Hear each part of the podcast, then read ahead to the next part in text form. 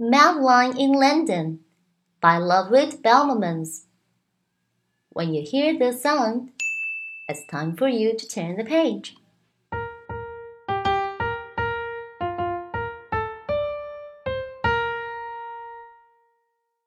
An old house in Paris that was covered with vines lived twelve little girls in two straight lines. They left the house at half past nine. The smallest one was Madeline. In another old house that stood next door lived Pepito, the son of the Spanish ambassador. An ambassador doesn't have to pay rent but he has to move to wherever he's sent. He took his family and his hat. They left for England, all but the cat. I'm glad, said the cat. There goes that bad hat. Let him annoy some other kitten at the embassy in Great Britain. The little girls all cried, Boo hoo! Would like to go to London too. In London, Pepito just picked at his dinner. Soon he grew thin, and then he grew thinner.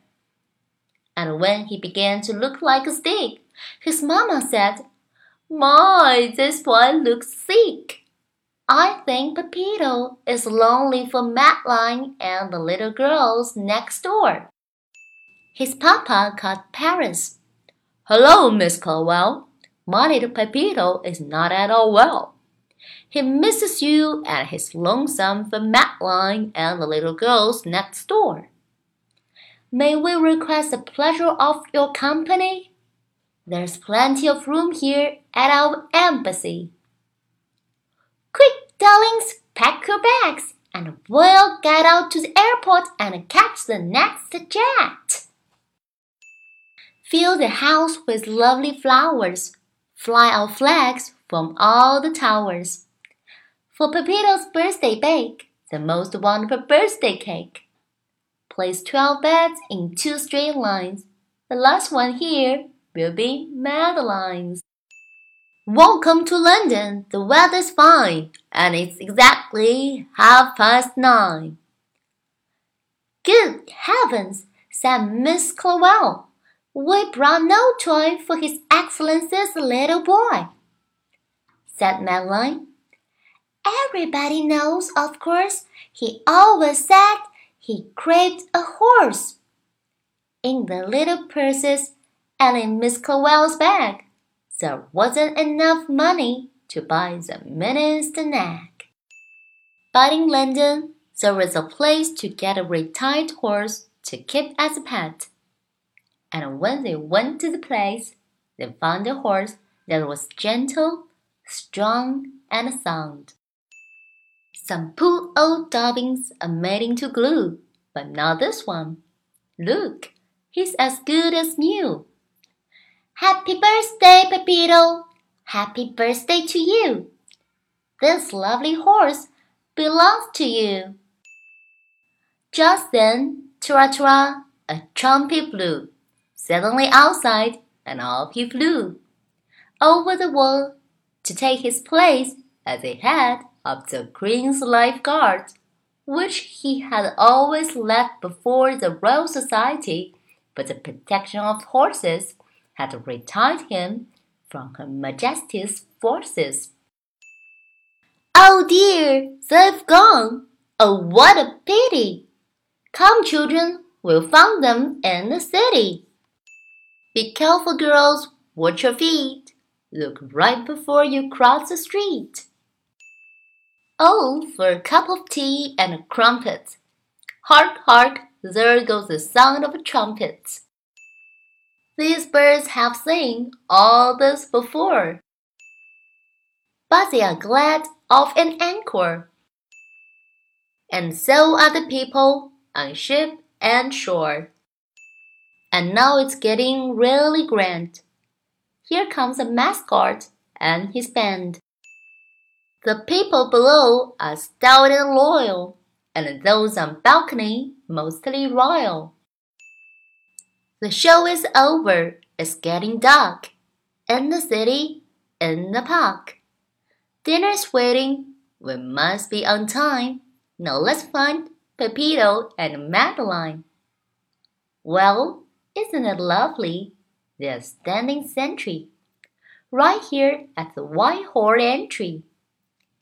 That is a power and a beauty. In England, everyone does his duty. Visiting is fun and gay. Let's celebrate a lovely day. Everyone had been well fed.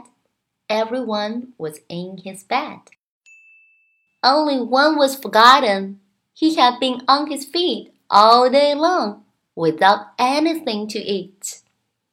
In a cottage that was thatched, wearing trousers that were patched, lived the gardener who loved flowers, especially in the morning hours. When their faces, fresh with dew, smiled at him, How do you do? The gardener who was never late opened at the garden gate. The gardener dropped his garden hose there wasn't a daisy, all a rose. All my work and all my care for naught. Oh, this is hard to bear. Where's my celery, carrots, tomatoes, my beans and my peas? And not an apple on my apple trees. Everybody had to cry, not a single eye was dry. Oh, look who's lying there, with his feet up in the air. I feel his breath. He's not dead yet. Quick, Pepito, get the wet. The wet said, Don't worry, he's only asleep. Help me get him on his feet. At the diet, there was nothing worse than green apples and roses for an old horse. Dear lady, said Miss Clavel, we beg your pardon. It seems our horse has eaten up your garden. A little sunshine, a little rain, and it'll all be the same again. Pepito's mother said, Quite so, quite so. Still, I'm afraid the horse must go. Then Madeline cried, I know what to do. Pepito, let us take care of him for you.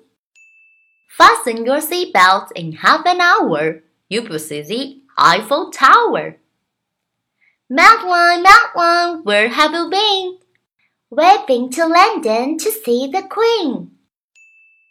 At last, signed Madeline. We are able to sit down without being sitting at a table. They brushed his teeth and gave him bread and covered him up and put him to bed. Good night, little girls. Thank the Lord you are well. And now go to sleep, said Miss Clavel. And she turned down the light and closed the door. There were twelve upstairs, and below one more. The end.